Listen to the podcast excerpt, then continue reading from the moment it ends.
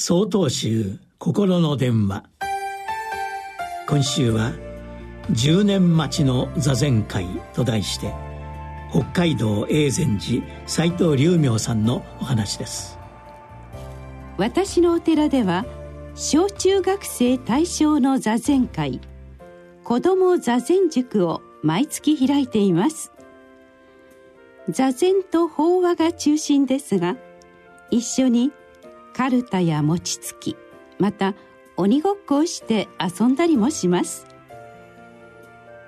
初めの頃は毎回30人以上の参加がありしばらく飽和状態でしたが多くの塾生が卒業していき参加者が少なくなってきたので昨年から保護者も一緒に参加する形に変えました。共に同じ経験をする意味や価値があると思ったからです。おじいちゃんおばあちゃんの参加もあります。そこには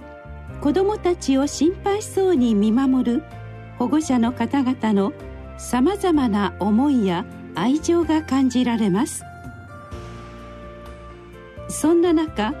今年入塾したある塾生のお母さんどこかでお会いしたことがあるなと思っていたら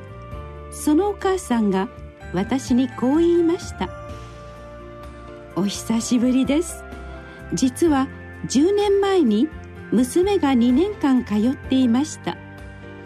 その時お腹の中にこの子がおりまして実はその時から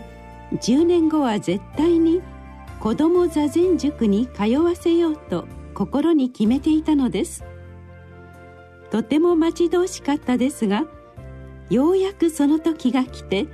本日お伺いしました私は「本当ですか?」と疑うくらい驚きましたそこで「なぜそう思われたのですか?」と尋ねると娘が通っている中で明らかに変化があり身も心もまっすぐになったと感じましたのでとお答えいただきました。それはとても嬉しく